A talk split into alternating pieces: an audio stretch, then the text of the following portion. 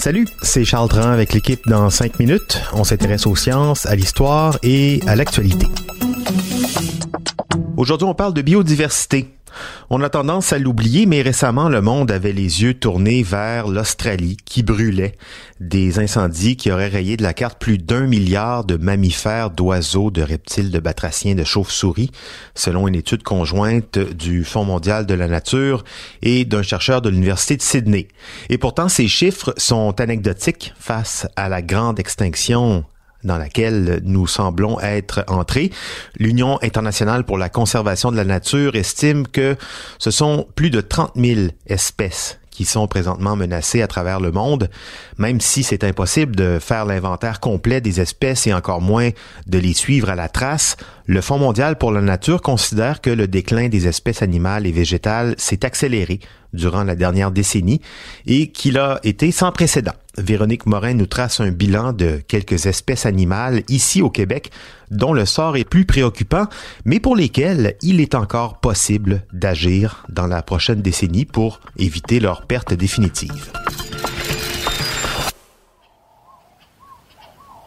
Des populations entières d'espèces déclinent de façon alarmante, en grande partie en raison de la perte de leur habitat et des dérèglements causés par la crise climatique. Selon le Fonds mondial de la nature, depuis les dernières décennies, les populations de mammifères auraient décliné de 40 celles des poissons de 20 des reptiles et amphibiens de plus de 30 alors que les populations des oiseaux de rivage auraient subi un déclin de 43 Malgré ce constat alarmant, il ne serait peut-être pas trop tard pour agir pour les préserver. De loin, le sort de la baleine noire, qu'on appelle aussi la baleine franche, mobilise le plus l'attention des groupes écologistes. On pense que la population des baleines noires, qui a déjà compté de 5 à 10 000 individus, ne sont maintenant pas plus que 400, dont moins de 100 femelles. En 2019, sept baleines noires sont décédées, enchevêtrées dans les filets de pêche ou après avoir été heurtées à des navires. Bref, des morts évitables.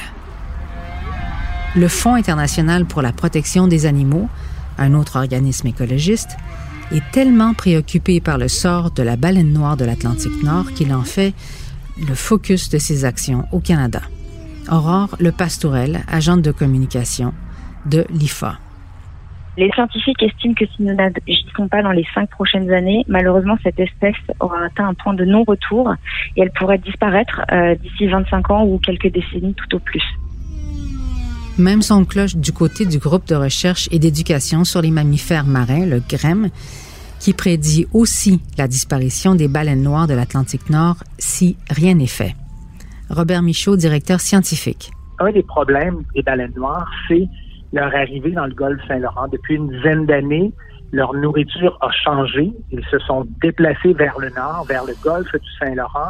Et dans le golfe Saint-Laurent, à leur arrivée, on n'avait pas encore mis en place des stratégies pour réduire les chances de collision puis réduire les prises accidentelles.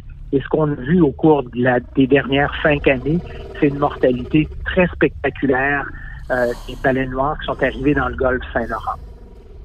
Le groupe de recherche et d'éducation sur les mammifères marins focalise aussi son attention sur les belugas du Saint-Laurent, dont plus d'une dizaine d'individus sont retrouvés morts chaque année sur les berges du Saint-Laurent.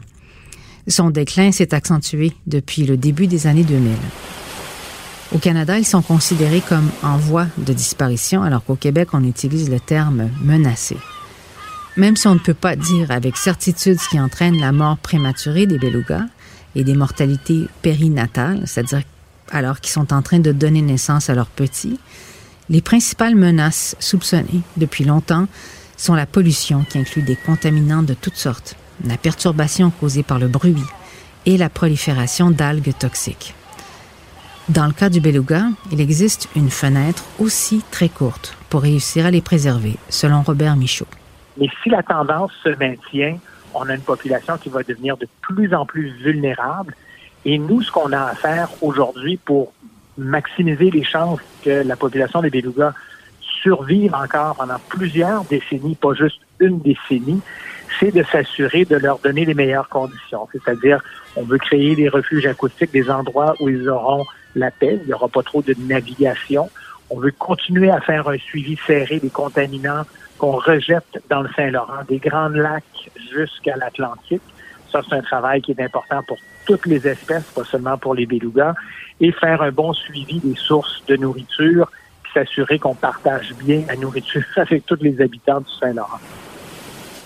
Chez les mammifères terrestres, le caribou devrait aussi retenir notre attention, particulièrement la population de la Gaspésie dont il ne reste que 120 adultes, et celle de Val-d'Or et de Charlevoix qui est désignée comme vulnérable par Québec.